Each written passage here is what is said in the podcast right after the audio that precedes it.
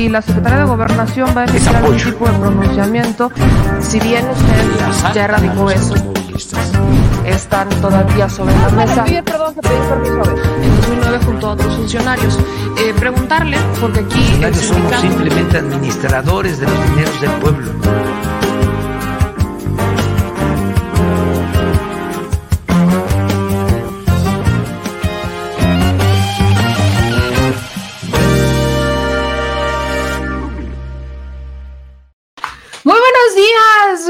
Chilitos de mi vida, de mi amor, mi chile familia bella, divina y preciosa. ¿Cómo están? Bienvenidos al Detrás de la Mañanera con su segura servilleta, o sea, sé yo, Meme Yamel. ¿Cómo inicia su semana? Cuéntenme, ¿cómo amanecen en este lunes 28 de marzo? Ya se nos está yendo el tercer mes, ¿cómo les explico? El tercer mes del año ya voló, voló, voló y ya, vaya, espero que estén cumpliendo todos sus propósitos de año nuevo, porque si no, ya sabemos que como, para eso es del cuarto, quinto mes, si uno no inició con los propósitos de año nuevo, ya no los hizo. Ya no los hizo, ya lo sabemos, no nos vamos a estar mintiendo. No mintamos por convivir, pero bueno, oigan, eh, regresamos de Monterrey, estuvimos en Nuevo León este fin de semana y en la noche les voy a tener algunas notas muy interesantes, porque qué bonito, qué bonito es ir a Nuevo León a enterarse de lo que obviamente uno no se entera cuando está tan lejos, de un gobierno que mediáticamente ha dicho que todo está muy bien y que todo está muy padre y que ay, son súper populares, pero vaya, ¿cómo le explico que todo lo que vi y todo lo que me contaron y todo lo que pude platicar con la gente es tan valioso, pero tan valioso que usted no se podrá imaginar cómo es que hemos estado llegando hasta este punto. Por ahí la gente dice, pues es que al final eso es por lo que votaron, ¿no? Los neoloneses y yo le diré, mm, sí, pero no. Hay mucha gente decepcionada, hay mucha gente que se siente abandonada y hay mucha gente que hoy por hoy dice algo tenemos que hacer porque no estamos contentos con este gobierno que engañó a muchos pero a otros no. Así que en la noche, en la noche les voy a pasar unas cuantas entrevistas, una relacionada con el agua que va a revelar y le voy avisando va a revelar que no todo lo que le dice Samuel es real acerca del tema de agua en Nuevo León, que es algo que la gente que es de la entidad ya sabe, pero hay que hacerlo más grande aprovechando ¿no? el tema, porque ya ayer andaba destapando a su esposa para ser senadora, acaban de llegar al cargo y ya quiere que su señora sea senadora. Y luego dicen que es broma, imagínense nada más, pero yo sí quería iniciar el programa de hoy antes de irnos derechito y sin escalas con la mañanera, diciéndoles que qué bonito es ir, qué bonito es ver con tus propios ojos, qué bonito es darte cuenta de lo que está pasando y qué bonito es que no caigamos en las fake news. Qué bonito es que no todos seamos, ya saben quién, ese, ese comunicador que por ahí anda diciendo que es la mejor opción para todos. ¿Cómo le explico que no es la mejor opción, pero ni para su casa? Así que gracias a todos los que nos recibieron por allá en Nuevo León.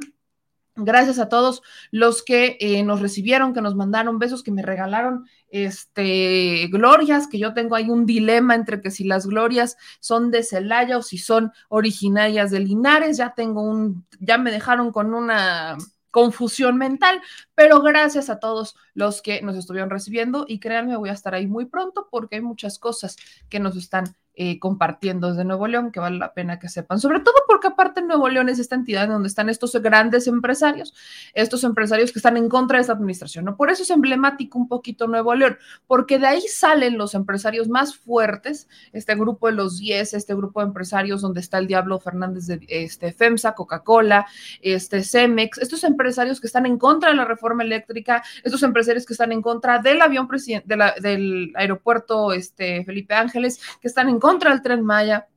Vaya, estos empresarios que están en contra de absolutamente todo lo que hace esta administración, muchos de ellos son empresarios originarios de Nuevo León, el famoso grupo Monterrey. Entonces, también es emblemático que de vez en cuando podamos decirles sus cosas y sobre todo, no solamente decírselas, sino comprobárselas, que entiendan que el país no es suyo, hace falta que lo entiendan. Pero bueno, dicho eso, dicho eso, les invito a que nos sintonicen hoy en la noche, que hoy en la noche nos vamos a, a, dedicar a eso, a que yo les pueda compartir así como un resumen ejecutivo de lo que hicimos en Nuevo León, independientemente de obviamente lo que ya vieron por las transmisiones en vivo, pues no se le vaya a olvidar suscribirse y dejar sus likes.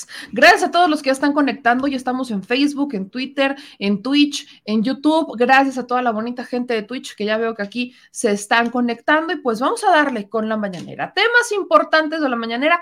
Quiero iniciar, obviamente, el presidente hoy confirma que se va a vender, que se va a rentar, perdón, que se va a rentar el avión presidencial para vuelos privados que usted quiere un 15 añitos, pues llévese el tren. Mira, si rentan limusinas de Homer para 15 años, que no renten un avión presidencial para 15 años, ¿por qué no? Uno nunca sabe.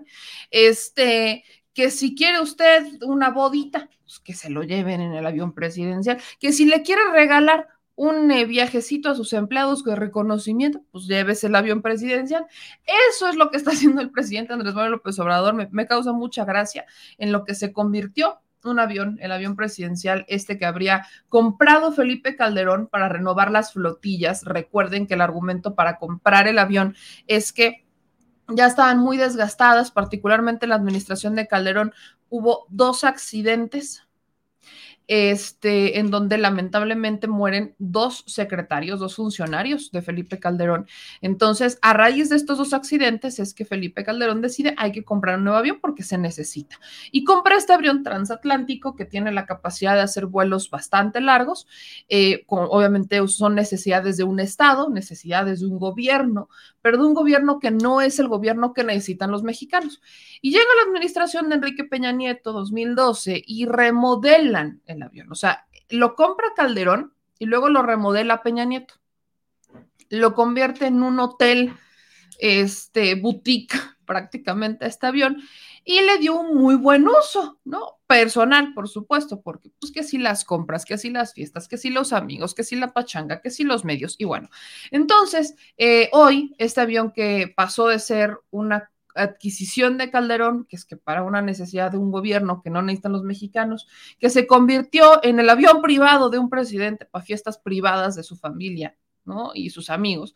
Hoy será, será rentado por el gobierno de Andrés Manuel López Obrador. Así que vamos a hablar de eso para que vean el argumento que da el presidente, pero también hace, un, hace varios temas, ¿no? Litio, el INE, este, también el presidente hoy pues le da una respuesta a los eh, adversarios sobre el tema del tren Maya. Vaya, hay información en esta conferencia de prensa mañanera, así que échenos la mano, vamos para arriba y aquí les voy a mandar un saludito a todos los que nos están viendo. Dice Ana María Bercerril, me, me llegó la notificación, yo esperé y aguardé en YouTube, dice mi querida Ana María. Este, dice Sergio López, mira nada más el nivel de odio que existe. Ya denle cianuro, puras pendejadas, dice este anciano. Yo creo, yo que decía que Peña era un pendejo y que sería difícil que alguien la cagara más que él. Y pum, apareció el cacas, cagándola y embarrándola. Y tiene una foto de Chivas. Mi hermano, Vaya terapia, hijo, que le hace falta un poquito de terapia. Te caíste de chiquito, papi, seguramente. Este, dicen aquí en comentarios, en sus comentarios, los ricos boicotean la venta del avión presidencial. La neta es que es muy caro, ¿no? Ángel Pérez, le mandamos un saludo. Víctor Vic ya anda llegando por aquí. Este, luego acá en sus comentarios nos mandan saludos a mi querida Suki desde Twitch y vamos a darle con la mañanera. Primer tema de la mañanera tiene que ver con el Instituto Nacional Electoral. El presidente Andrés Manuel López Obrador cuestiona, y es que hay que cuestionar, eh, la metodología que utiliza el Instituto Nacional Electoral. Lamentablemente el INE, y lo he dicho y no me voy a cansar de decirlo, está este, insistiendo en que ellos han hecho una gran labor de comunicación, pero nunca le dijeron a la gente hasta cuándo tenían, y esto es cierto, no se, lo, se los he estado diciendo, nunca le dijeron a la gente cuándo tenían o hasta cuándo tenían para ir a renovar su credencial para votar, para hacer algún trámite relacionado con la credencial para votar y que este sería la fecha límite porque tenían que imprimir las listas este, que van a utilizar el día de la consulta popular. Es un hecho esto siempre ha pasado. El problema o lo que cuestionamos es que el Instituto Nacional Electoral no le informa a la gente. Cree que con lo que pasa en las sesiones ya informaron, porque el INE se cree tan importante que cree que la gente ve las sesiones del INE, que son como de 10 horas. Entonces, el INE, que considera que la gente que está en las redes sociales es la única que merece ser informada, cree que ya hizo una gran labor. El problema es que esta información ni siquiera la saben distribuir bien en las redes sociales. Vaya, ni siquiera por TikTok, aunque tienen videos muy virales en TikTok. Ninguno de estos videos virales tiene que ver realmente con una información sustanciosa que requiera a la gente que sea necesaria y que sea útil. No sirve. Entonces, lo, último que hizo el INE, que se me hace una barrabasada, es poner unos anuncios así bien chiquitos, unas cartulinitas ahí en, así como si te estuvieran dando volantes y la estuvieran pegando con, como muy no queriendo la cosa, para informar sobre las mesas receptoras.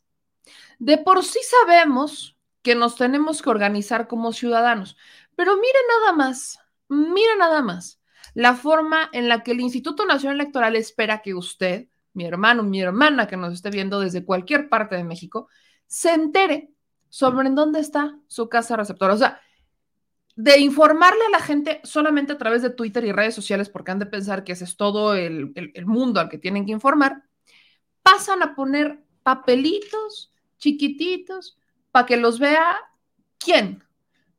¿Ellos nada más? ¿Para cumplir? Bueno, pues esto es lo que cuestiona de a bote pronto y por inicio el presidente Andrés Manuel López Obrador.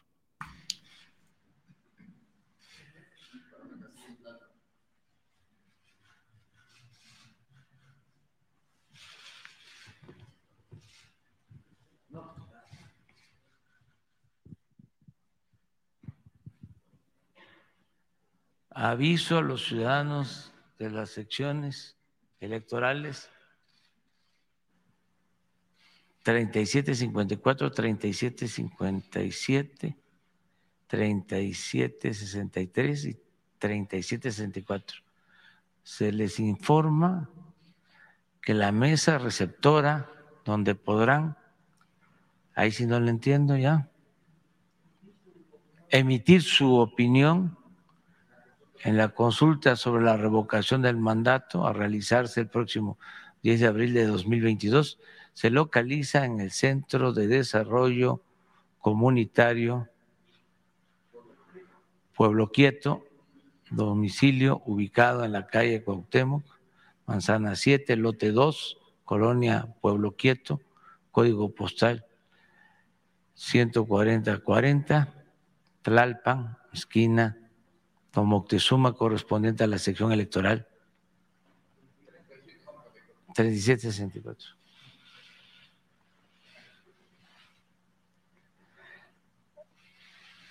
Entonces, este, em, hay que buscar los avisos estos.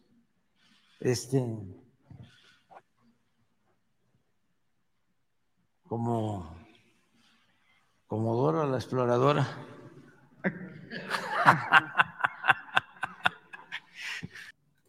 Parece, parece chiste, pero es anécdota, gente. O sea, parece chiste, pero es anécdota. Y miren, Mientras el Instituto Nacional Electoral está haciendo esto, hay ciudadanos que con menos hacen más. Vean esto. Le dije que iba a invitar gente a platicar, le dije que iba a invitar gente a platicar con la gente para lo de la revocación del mandato, de mandato para el 10 de abril y me, dije, me dijo que quería acompañarme y aquí venimos, estamos levantados desde muy temprano porque hay que caminar casi media hora para ir a la comunidad y aquí andamos. Ma, ¿verdad que este, vamos a ir a invitar a la gente? Sí, sí. ¿Por qué vamos a ir a invitar a la gente? ¿Para qué? Para ir a votar por López Obrador.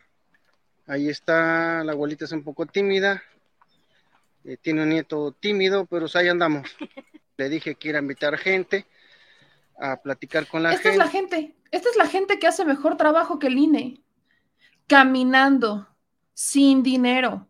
Pero no es el único caso que hay, espérense, no es el único caso, porque esto es lo, o sea, vaya, hasta que la dignidad se nos haga costumbre, ¿no? Otra vez es la gente que menos tiene, las, la que nos está dando los mejores ejemplos. Vean esto y apoyemos a López Obrador. Sala votar este 10 de abril. Sí, que siga AMLO, que siga la democracia.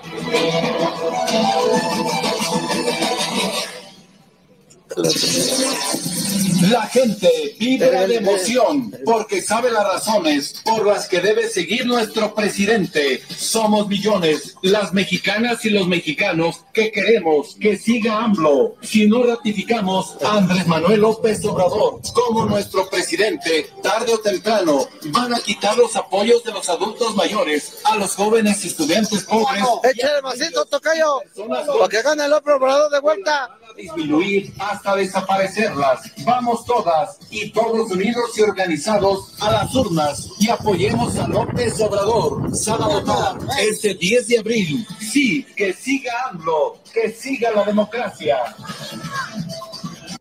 Y apoyemos a López Obrador. ¿Ven a lo que me refiero? Estos son los ciudadanos que valen la pena. Aquí sí les aplica la de hasta que la dignidad se nos haga costumbre. La participación ciudadana está en nosotros. Se los he estado diciendo. Vaya, este señor literalmente me hizo caso. A ver, si está por aquí la de los colchones y fierro viejo y está el señor de los tamales, están todos ellos que traen su bocinita. Ya en, el canal de Telegram les hemos estado compartiendo eh, audios para el perifoneo, para que ustedes lo puedan hacer tal y como lo está haciendo el señor. Justamente para eso. ¿Por qué? Porque el Instituto Nacional Electoral considera que la única población que debe y merece ser informada son los de arriba, porque cree que son los únicos que quieren participar y sabe que es lo peor que son los que menos participan. Los que más participan son los que menos información tienen. ¿Y por qué participan? Porque cuando ellos eran jóvenes, todavía les inculcaban la participación ciudadana, todavía existía cívica y ética.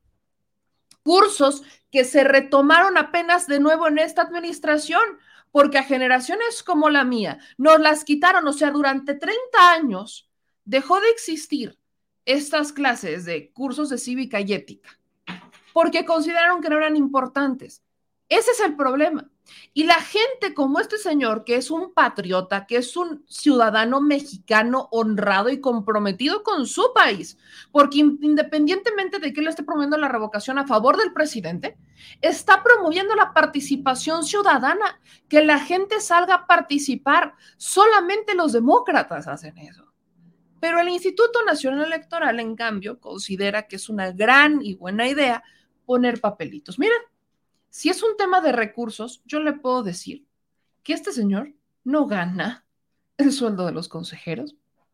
Este señor no gana, vaya, ni el sueldo más bajo del INE, ni el sueldo más bajo del INE, ni ese gana. Y eso no fue limitante. ¿Por qué? Si este señor pudo ¿Por qué si hay ciudadanos que se están organizando? ¿Por qué no lo hace entonces el pueblo, el INE? ¿Por qué no lo hace el INE? ¿Por qué no lo hace el INE? Yo sí tengo, yo sí tengo estas preguntas. ¿Por qué no lo hace el INE? En cambio, que también lo menciona el presidente Andrés Manuel López Obrador, tenemos demócratas, tenemos demócratas como Lía Limón poniendo este tipo de mensajes este tipo de mensajes en redes sociales. Y, guarden este mensaje, por cierto. Puro pendejo vota por alguien que ya gobierna. Habría que recordarle a Lía Limón, y sobre todo si es que en algún momento la señora desea una reelección para una alcaldía, exactamente esto.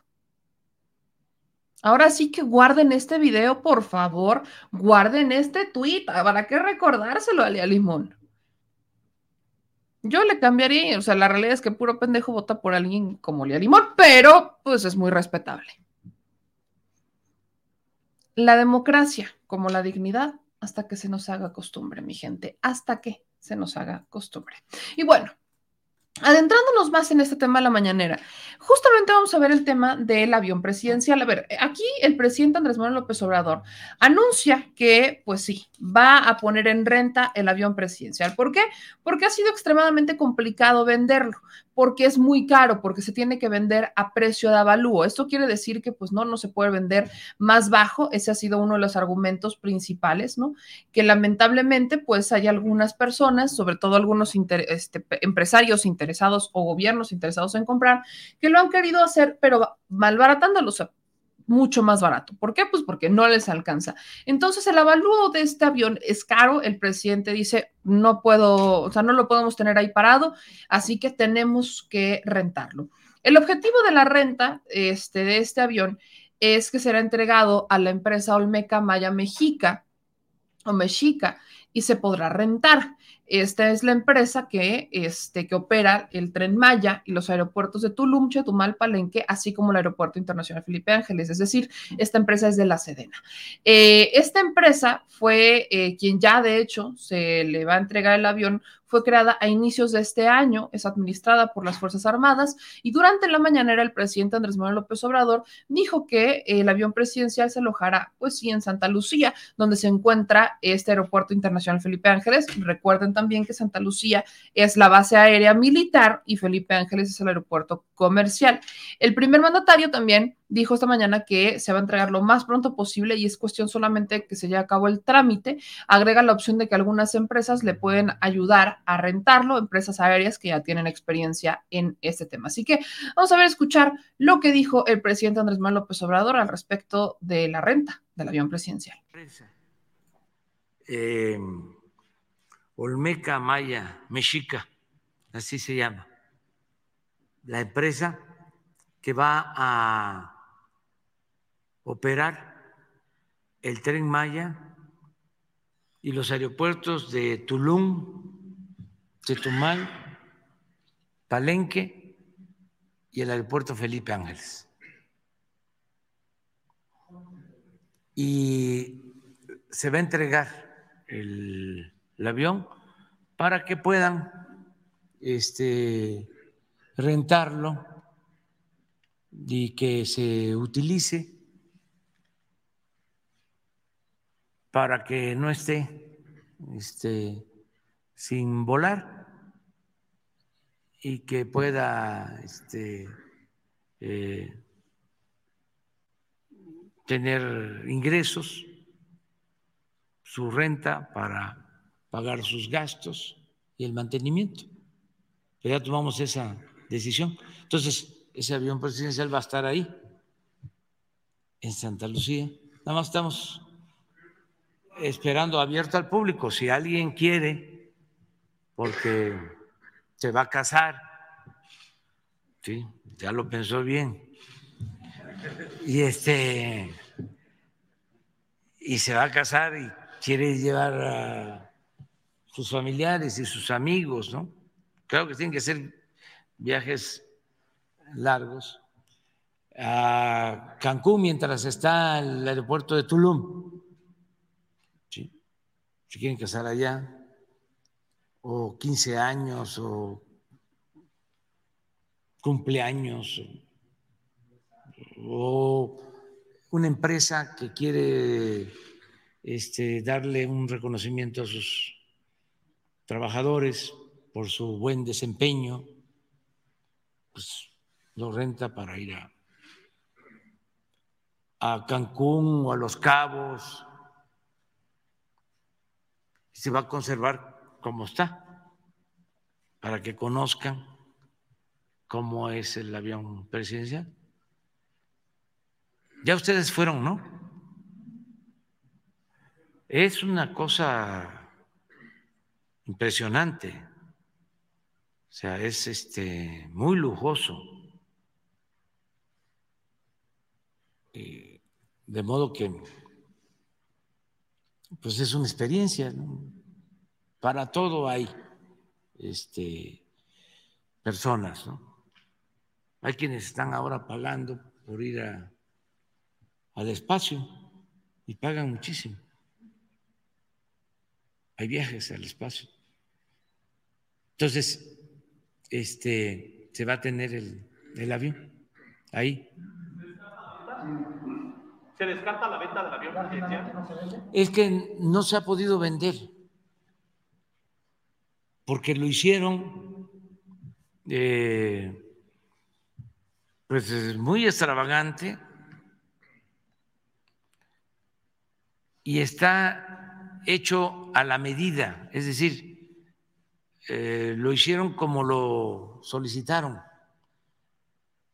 Y darle eh, otro uso, reconvertirlo para que tenga sus, ¿cuántas son? 240 este, sillas.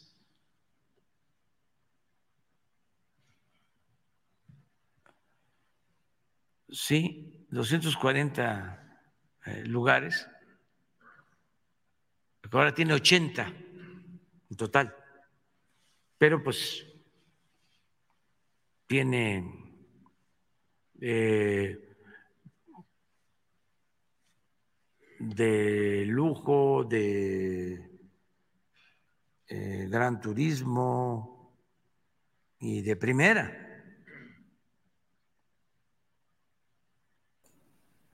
Pues ahí está, el presidente Andrés Manuel López Obrador diciendo se va a rentar el avión presidencial. Esto, por supuesto, que va a generar alguna molestia entre propios y ajenos, porque pues estamos hablando de un avión que a muchos de nosotros no nos, o sea, vaya, es que no se tendría por qué haber comprado este avión desde un inicio. Ese es el punto. Eh, obviamente, México tiene una flotilla de aviones, pero la política exterior mexicana en tiempos pasados era más importante que la política interior porque era mejor quedar muy bien con los de afuera. Y eso requería que bajo las necesidades de esa política se viajara demasiado. Entonces tenías a Felipe Calderón viajando por todos lados, ¿no? presumiendo todo y en todas las convenciones y no sé qué. Y luego tenías a Enrique Peña Nieto continuando con estos grandes tours, porque eso es lo que hacía. Eso es justamente lo que hacía. Continuar con estos grandes tours para este, que vieran la política exterior mexicana y que digan, ah, no, hombre, es que la política, no, hombre, nosotros, que no sé qué, que qué sé yo, la, la, la, la, la. Y ese ha sido un problema que hemos tenido en este país, yo se los he dicho, y es un asunto de políticas públicas. Cuando consideran los gobiernos que es más importante aparentar que hacer, pasa, lo, pasa esto, se compran cosas que no se necesitan. No es que, esté, no es que haber comprado el avión estuviera mal en general, está es un gasto innecesario bajo las necesidades reales de un país como México.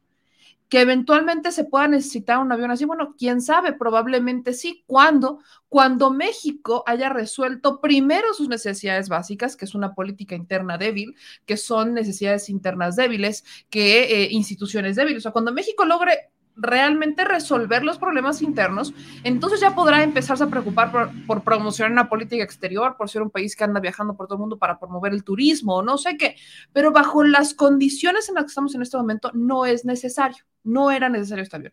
Entonces, claro, a muchos de nosotros nos hubiera gustado que se vendiera, ¿no? Me hubiera encantado que se vendiera y que no tuviéramos que recurrir a las rentas de este avión, pero pues vamos a ver qué pasa, vamos a ver si hay alguien que logra este, entrarle al costo, no faltará por ahí algún excéntrico que diga, pues quiero rentar, quiero rentar el avión para una boda, ya lo pensé bien y me quiero embarcar hasta con la renta de un avión este presidencial para dar el rol hasta con eso. Pero bueno, en otro tema que se tocó en la mañanera tiene que ver con la política energética, con el litio. Es mi querido Arturo que le manda un abrazo, el corresponsal Chapucero, quien le pregunta al presidente un tema relacionado con eh, Bolivia, ¿no? Si hay algún tipo de comunicación o si Bolivia ha ayudado en algo a México, particularmente relacionado con el asunto del litio. Hay que recordar que esta discusión de la reforma eléctrica, y miren, les voy a pasar información importante, ya está ¿no? Eh, lo dije muchas veces, quienes nos siguieron en estas transmisiones el fin de semana, eh, la promoción de la reforma eléctrica, lo dije muchas veces, y es que eh, el PRI-PAN-PRD inició con, una, con un combate muy frontal hacia esta iniciativa, pero posteriormente empezó a regular el mensaje y ahora ya el mensaje no es que no la quieren aprobar, sino que el mensaje es que la quieren aprobar hasta después de las elecciones porque quieren medirla a ver si ahí Morena está haciendo la reforma porque tiene una convicción o meramente porque es algo electoral. Cuando un partido político te dice eso, seamos honestos, pues prácticamente te está diciendo que es una política buena, porque es popular, porque obviamente la gente la respalda y están prácticamente obligados a votarla a favor. Así hay que entenderlo. Entonces, eh, pasamos este debate pasamos de que la quisieran postergar, ahora sí, el estiria de afloje real. Y ese serie este afloje, por ahí les, y escúchenme bien lo que les digo, eh, ya tiene sus primeros adversarios internos. Y son nada más y nada menos que los del Partido Verde. El Partido Verde ya anda queriéndose salir, como que ya se anda, anda vendiendo su voto muy caro. El verde anda vendiendo su amor muy caro, su anda, anda vendiendo el amor muy caro y ya anda queriendo chantajear por ahí a, a Morena y al PT con aprueben mis iniciativas, aprueben mis iniciativas, aprueben mis iniciativas para que yo apruebe la reforma eléctrica. Muestra de esto, pues tendremos que entender que tuvo, tuvo todo que ver, ¿no? Para ninguno de nosotros es un secreto que tanto para Ricardo Monreal, y hay que entender los tiempos, tanto para Ricardo Monreal como Partido Verde, esa iniciativa del, este, de, de los sueldos, de que te puedan descontar tus sueldos para pagar créditos. Se acordarán polémica iniciativa que votaron en la Cámara de Diputados, que ya la votaron y ya lo han dicho así, la votaron con toda la intención de regresarla al Senado. O sea, la votación la hicieron a tal manera de regresarla al Senado, eso es lo que dicen algunos diputados, de regresarla al Senado y que se quede en el Senado y que la vuelvan a hacer. Porque tal como la manda Ricardo Monreal, pareciera que ya le está queriendo eh, pagar o más bien empezar a pagar favores a un Ricardo Salinas Pliego, quién sabe para qué. Uno, a esas alturas ya no me sorprendería que Ricardo Monreal estuviera buscando el apoyo de Salinas Pliego rumbo a una candidatura. No me extrañaría, pero esta iniciativa, y es importante que la entiendan, es una iniciativa que eh, manda una minuta del Senado, ah, es la iniciativa de Monreal, y el verde en la Cámara de Diputados, pues la abanderó y la presiona. Y entonces el verde ya anda queriendo chantajear al PT y a Morena para que voten esas iniciativas a cambio del voto de la reforma eléctrica. Pero perdón, disculpen ustedes que no somos aliados. Esos son los problemas legislativos a los que se enfrentan nuestros diputados, porque sabemos que esta es una reforma muy importante, pero que ahora el Partido Verde quiera chantajear a Morena y al PT.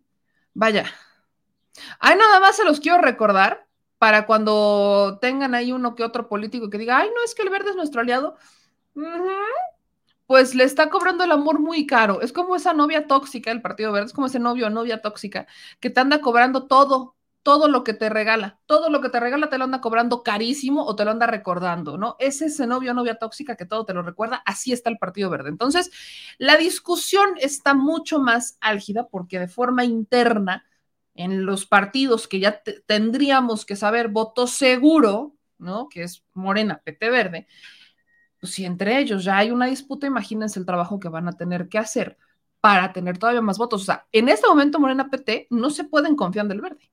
No pueden confiar de sus votos. Entonces, tienen que convencer a otros más de oposición para tener los votos suficientes por si el verde se echa para atrás ese es el punto importante de esto. Y es que también hay que recordar que el Verde es un partido que votó a favor de la reforma energética de Enrique Peña Nieto. Entonces, tengan en cuenta, tengan en cuenta esta información, porque vale mucho la pena que no se olvide, sobre todo en tiempos en donde vemos que el amor se vende muy caro para los políticos. Así que el presidente Andrés Manuel López Obrador, ¿no? Hablando de tiempos de reforma eléctrica, ya dice que esta vez ya, ya está por iniciar la discusión en la Cámara de Diputados, esta votación y posterior, eh, esperemos, aprobación de la reforma eléctrica, pero le recuerda a todas y a todos que el tema del litio, este, pues ahí sí tiene unas bajo la manga, ¿no? que en el asunto del litio sí tiene unas bajo la manga y que no se vayan emocionando porque no, no les va a dar chance de tener más concesiones de litio. Ay, nomás para que vayan calentando motores. Vean esto. El litio, la explotación del litio. Sí, y hay este, comunicación entre el gobierno de Bolivia y la Secretaría de Economía de México. Están trabajando de manera coordinada y sí nos están ayudando por su experiencia. Eh, llevamos muy buena relación con el gobierno de, de Bolivia. Y ahora lo que se está buscando es que se apruebe la ley que enviamos, la iniciativa que se envió al Congreso, que tengo entendido que hoy inicia ya el debate eh, decisivo para eh, que se vote este, esta ley y ahí se establece que en el caso del litio la nación es la dueña de este mineral estratégico. Este mineral es de la nación y eh, solo puede ser explotado por eh, la nación y mandato constitucional por el Estado mexicano para el desarrollo de México, porque no queremos que este, ninguna empresa, ningún gobierno extranjero eh, nos despoje de este eh, mineral estratégico para el desarrollo industrial en el futuro, porque es un eh, mineral, repito, estratégico fundamental para el desarrollo. Ahí sí para suplir eh, las energías eh, fósiles eh, se requiere de litio y es algo importante. Esto está en la iniciativa que enviamos a la Cámara, está por resolverse, que va a ser muy importante darle seguimiento estos días. Yo creo que va a estar votándose pues en unos 15 días. Ya va a estar votándose después de todo el trámite eh, en la Cámara de Diputados, porque termina el periodo de sesiones, periodo ordinario de sesiones en las cámaras en abril y sería bueno que no se convoque a un extraordinario, que sea ahora, ya. Hace falta que se resuelva. Esa es una recomendación respetuosa a los legisladores y ojalá ya pronto sepamos. Muy bien, y ya para terminar, presidente. Eh, Ese es el tema. Ese es el tema. El presidente Andrés Manuel López Obrador, pues sí les dice, espérenme tantito, papá, aquí las cosas no van a ser como ustedes quieren prácticamente. Entonces, creo que es importante, creo que es importante recalcar y ser enfáticos en, la responsabilidad que tienen los diputados, ¿no? Yo se los dije, por ahí me criticaron mucho de, me ¿por qué fuiste con Morena? ¿Y qué, Morena? ¿Por qué? A ver, señores, eh, Morena es el único que está promoviendo estas asambleas informativas por la reforma eléctrica. A mí me invitaron, yo voy. Me invitan al Parlamento, yo voy. A mí donde me invitan, yo voy. Es más, si me invitara el PRI y el PAN, iría. No me van a invitar, yo lo sé, porque tampoco se atreven a tanto. No han llegado a tanto. Pero ojalá lo hicieran. Ojalá lo hicieran. Para promover una reforma eléctrica, para promover tan siquiera el debate. Deberían de hacerlo. Y lo dije en Nuevo León, lo dije en estas tres asambleas en las que fui, tanto en la de Monterrey fui mucho más enfática, porque ahí les dije a los propios diputados de Morena que si ellos no cumplían con su gente, que si ellos no le respondían a su gente, la gente se los iba a reclamar y se los iba a cobrar en las urnas. Se los dije, se los dije. Entonces, no hay pretexto. Los diputados y ya después los senadores tienen una responsabilidad brutal, brutal con el tema de la reforma eléctrica. Vamos a ver cómo votan y ojalá no lo posterguen más. Pero bueno, vamos con el último tema que por supuesto tiene que ver con el tren Maya. El presidente Andrés Manuel López Obrador no felicitó a Eugenio Derbez por coda, no, no, no, sino que le recordó a Eugenio Derbez y a todos estos actores un poquito esta hipocresía que han jugado con el tema de la defensa de la región, particularmente su cuestionamiento sobre el tramo 5. Aquí platicamos con dos de los fundadores que tienen algunos argumentos, pero en realidad no tienen toda la técnica. Hay un desconocimiento importante alrededor de todo esto. Y el presidente hoy les recuerda que pues las cosas no son como las pintan y que él sí conoce el territorio, aunque haya quienes le pidan que vaya a verlo. Así que vamos a ver y escuchar ¿Cómo es que el presidente Andrés Manuel López Obrador, pues sí, e-, exhibe hoy a Eugenio Derbez, particularmente a él, eh, y exhibe que sí tiene un conocimiento profundo sobre la región en donde está el tren Maya, además de decir temas tan importantes como Ay, nada más les recuerdo que aquellos decían que el tren iba a contaminar, es que es un tren eléctrico. Vamos a escuchar primero el tema de Derbez. A, seguir. Eh, por ejemplo, este señor Derbez participó en la inauguración de Escaret, de un hotel aquí. Pero estos Escaret consiguieron permiso para tener aquí en cenotes un proyecto. Comunican cenotes, ríos submarinos. Y nadie dijo nada. Y está el otro caso de cómo les permiten aquí, miren en dónde, aquí, aquí junto a Escaret, a una empresa estadounidense, Calica, que tienen como tres mil hectáreas, les dan el permiso para sacar material, sacar eh, grava, aquí junto al paraíso este. Y este material se lo llevan a Estados Unidos para sus carreteras. Un banco de material aquí.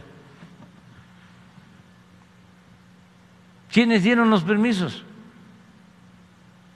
En la Secretaría de Medio Ambiente. ¿Cómo estaba la señora Julia Carabia? Corazón de los más este, combativos defensores del medio ambiente, de lo que hacemos nosotros.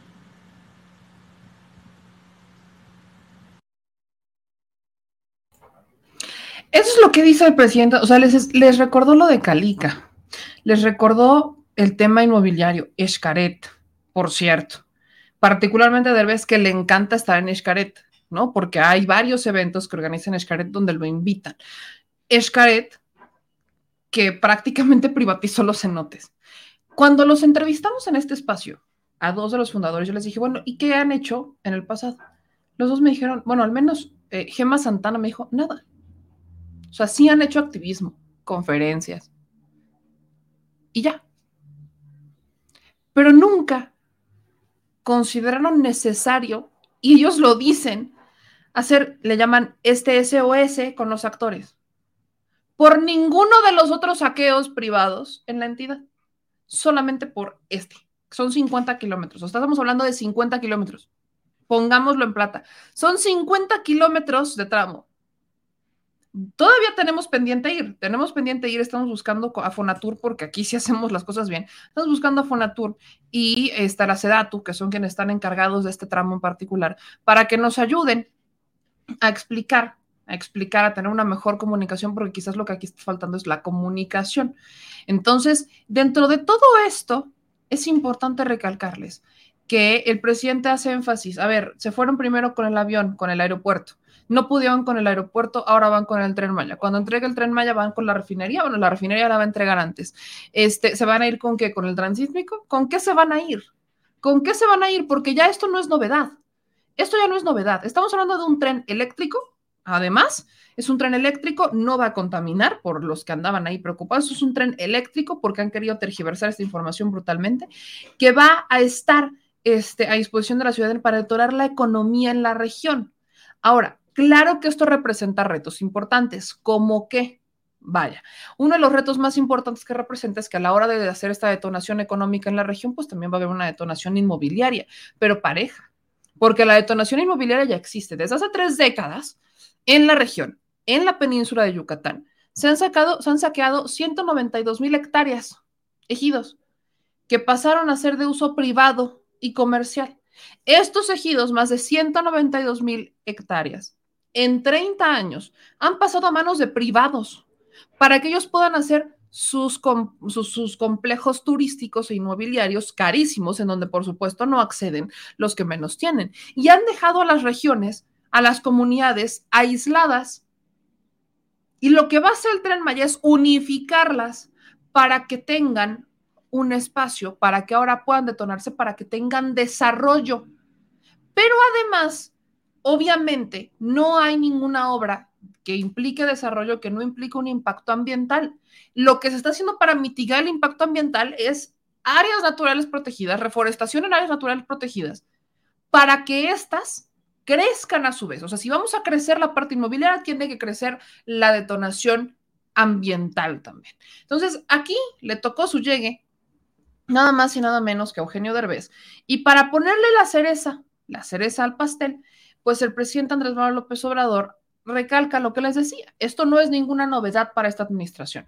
Esta administración, desde que era gobierno en la jefatura, cuando fue jefe de gobierno el presidente Andrés Manuel López Obrador, y yo casi siempre uso este ejemplo, con el segundo piso que yo prácticamente veo desde aquí, ¿no? Desde mi ventana veo el segundo piso y, lo, y pasan muchos coches en el segundo piso. Estaban haciendo este tipo de campañas. No es novedad. ¿Y qué cree?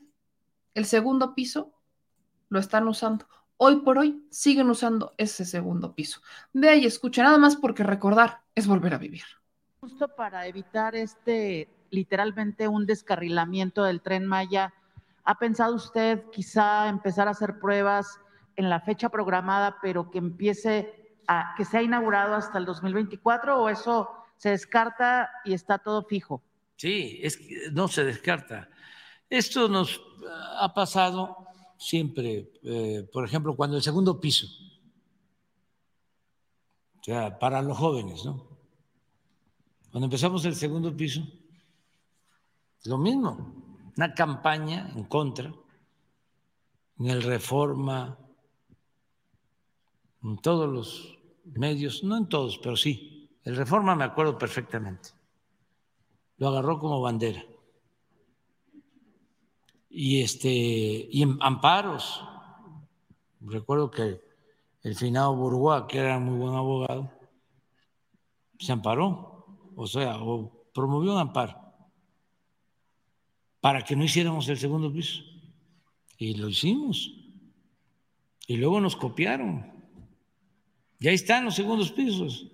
O sea, en finales del 2023. Sí, sí, sí. Y además están trabajando pues como 50 mil personas en todo el tramo.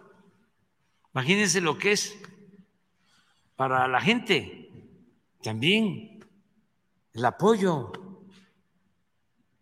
de que se, haya, que, se tenga trabajo. Este, ¿Qué va a significar eso? Bueno, pues va a ayudar mucho al turismo, los empleos y el comercio, a todos. Y como el tren Felipe Ángeles, digo, perdón, como el aeropuerto Felipe Ángeles, como las refinerías, sin deuda presupuesto público. Y los ingenieros militares son pues un gran apoyo. Ahora sí, en efecto, se fueron. Yo voy a visitar los campamentos nuevos, los que están ya instalando, de Escárcega a Tulum creo que van a instalar 10 campamentos este, para que este, alcancen a los eh, que ya empezaron, del 1 al 5, y a ellos les toca 6 y 7, y apenas van a comenzar. Pero como están acostumbrados a trabajar, para diciembre del año próximo tenemos que terminar. Gracias, presidente. Finalmente, porque ya vi que le pasaron ya una tarjetita, si nos puede... Ahí está. Ahí está. El presidente Andrés Manuel López Obrador les recuerda a todos aquellos que han sido sus adversarios desde hace muchos años que estas campañas ya se conocen. No son nuevas. Cámbienle a la estrategia, por favor. Creo que necesitamos mejores opositores. Yo sí creo que necesitamos mejores opositores porque me dan pena. Miren, me dan tan pena, tanta pena, que llegamos hasta este punto. Hasta este punto. Vaya, Lili Telles descubriendo que es panista. ¡Viva México! Por fin, por primera vez en todo el tiempo que llevamos escuchando a la señora María Lili, María del Carmen Telles, hizo algo congruente. Por primera vez María Lili del Carmen hizo algo congruente y créanme, no es por casualidad. La señora cree que sí puede tener algún cargo adicional. Bueno, no me extrañaría que la pusieran en las pluris. Es más, no me extrañaría que algún despistado quisiera votar por ella, al menos para, imagínense la de presidenta municipal. Híjole, no, no me quiero imaginar qué tipo de personas podrían votar por María Lili del Carmen, pero al menos por primera vez hizo algo congruente la señora. Por primera vez hizo algo congruente.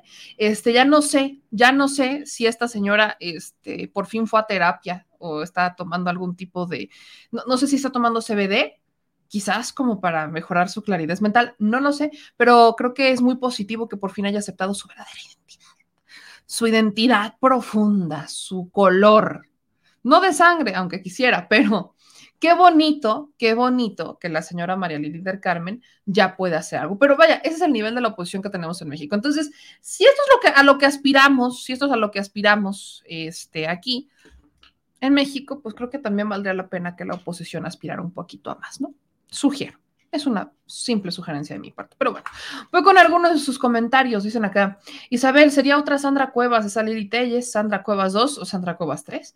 En 2018 lo hicieron los mexicanos y lo volverán a hacer en 2022. Nada de casualidad. Dice I wanna be AMLO, Greenpeace México ahora sí están muy, pero muy preocupados por el daño ambiental. Greenpeace movilizó ocho maquinarias que están en la obra del tren Maya. Luis Manuel, entonces todo este tiempo era de Morena. Moni R, qué bueno que las zonas de nuestro país ya serán un ya serán, ya no serán el paraíso de unos pocos, perdón. Dice Lucio, descarrelamiento, siempre tirando sal estos neochayoteros, dicen descarrelamiento, Lucio Rivera. Mm, Alexandra, deja que se coman entre ellos y eso está pasando. Eh, nos dicen aquí Rosa Inelda. Buenos días, Yamel. Toda esta información en cuanto a los en cuanto a todos estos partidos con el sistema legislativo está en mi clara opinión como ciudadana adulta y con un criterio de conocimiento responsable, cívica y democrática como ciudadana mexicana. La verdadera democracia se desarrolla y debe de desarrollarse con la participación bajo derecho de cada ciudadano de presentar iniciativas y propuestas al poder legislativo de la nación porque es forma justa para la ciudadanía ser escuchados. Yo estoy de acuerdo contigo, estoy de acuerdo. Dice Alejandra, tiene décadas donde el sur no puede transitar libremente, casi todo está privatizado. Es muy caro para el salario del pueblo porque no pagan mejores sueldos los privados, explotación laboral. Este, dicen por acá, por desgracia, sí hay mucha gente que apoya a la Lili y se cree sus tonterías. Lamentablemente sí, lamentablemente sí, sí hay mucha gente, pero no, no son mayoría, insisto, no son mayoría. Eso creo que es importante decirlo. Ahora, este dice Gloria, yo me registré, pero desde California para votar, pero no me mandan el correo para poder votar. Ah, esto amerita otra plática con el consejero José Roberto Ruiz Aldaña. Mm, puede ser, déjeme ver, lo vamos a calar. Vamos, quiero buscar a otro consejero porque este, el consejero José Roberto Luis Aldaña, pues, no sé, vamos a buscar a ver quién nos puede ayudar con esto. Pero bueno, mis chelitos bellos, divinos y preciosos, yo les agradezco como siempre que nos acompañen en este programa, en este Detrás de la Mañanera. Quiero recordarles que seguimos aquí sumando esfuerzos para irnos a Centroamérica con el presidente. Eh, la gira todavía no nos confirman la fecha. Recuerden que el presidente va a hacer una gira en Centroamérica para ver todos estos programas, este, Sembrando Vida y demás programas que están destinados a ayudar ayudar a nuestros a los migrantes, bueno, no son nuestros, pero sí a los migrantes de Centroamérica que cruzan por México y que terminan varados en la frontera con Estados Unidos. La dinámica es sencilla, hay que resolver las causas que originan la migración. Entonces, ¿qué hacemos? Pues tenemos que apoyar con empleo empleo. Tenemos que empezar por ahí. Entonces, este, eh, nuestro presidente va a ir a Centroamérica, sabemos que va a ser en mayo y estamos pidiendo su apoyo para llegar. Yo le agradezco muchísimo a Marino Vallejo. Este, hay muchas personas que nos han estado ayudando a llegar, que han estado mandando aportaciones. Vamos a ir a abrir una cuenta del Banco Bienestar, que me la habían pedido mucho. Hemos tenido problemas con la cuenta de Banamex, entonces prácticamente todo lo estamos recibiendo ahora a través de la cuenta de BBVA En la de Banamex nos llegan donativos muy chiquitos, no pueden mandar donativos más grandes y hemos estado teniendo ahí algunos conflictos. Entonces, este, vamos a abrir una cuenta de eh, Banco Bienestar para meter ahí todo lo de las giras. Va a entrar todo directamente a las giras de Banco Bienestar. Vamos a ir, yo creo que este el miércoles abrir esta cuenta Banco Bienestar. Ya les estaré pasando por aquí los datos y compartiéndolos también en nuestras redes sociales, porque esa es la única manera en la que nosotros podemos llegar. A nosotros no nos financian empresas, no nos financian partidos políticos, no nos financia un político. Nosotros obtenemos nuestro financiamiento gracias a ustedes. A ustedes que nos ven y que nos escuchan, que nos apoyan y que aportan su granito de arena para tener la información que necesitan. Es por eso que nuestra, al menos mi, mi lealtad está con la gente Dicho eso, nos vemos en la noche porque les tengo en la noche información sobre la sequía, la extraña sequía que está viviendo en Nuevo León. Vamos a sacar una nota de eso al ratito y algunas cosas que están pasando en Fosfolandia que vale la pena que se sepan porque, ah, caray, la gente no la sabe, qué curioso. Espérense en la noche, el otro lado de Fosfoleón. Eso que sus gobernantes no quieren reconocer. Qué bonito es ir a las entidades, qué bonito. Muchas gracias, me quiero Santi Rubens, que nos manda dos superchats de etiqueta, un dos dólares superchat para eh, nuestras aportaciones y les mando un beso. Yo soy Meme Yamel, nos vemos en la noche. Gracias a todos los que nos ven y nos escuchan y pendientes en la noche porque les vamos a revelar una que otra, uno que otro secretito muy bien guardado de los fosfoleoneses.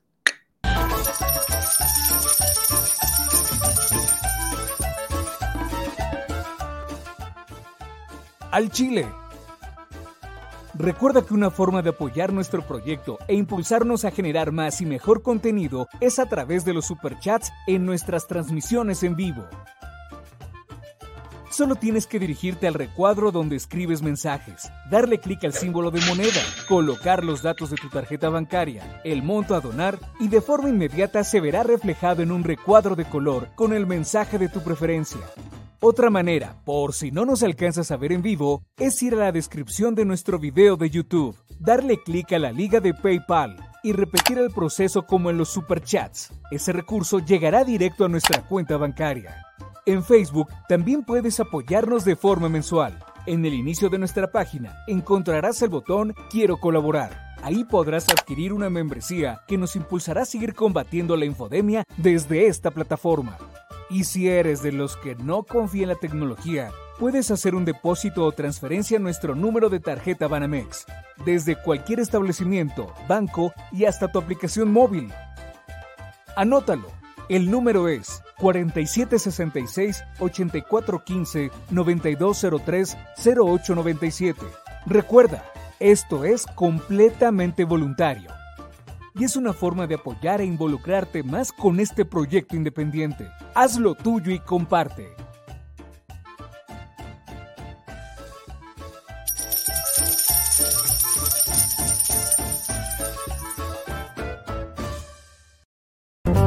Y la Secretaría de Gobernación va a emitir algún tipo de pronunciamiento, si bien usted ya erradicó eso, están todavía sobre la mesa. perdón, que permiso En 2009 junto a otros funcionarios. Eh, preguntarle, porque aquí... somos simplemente administradores de los dineros del pueblo.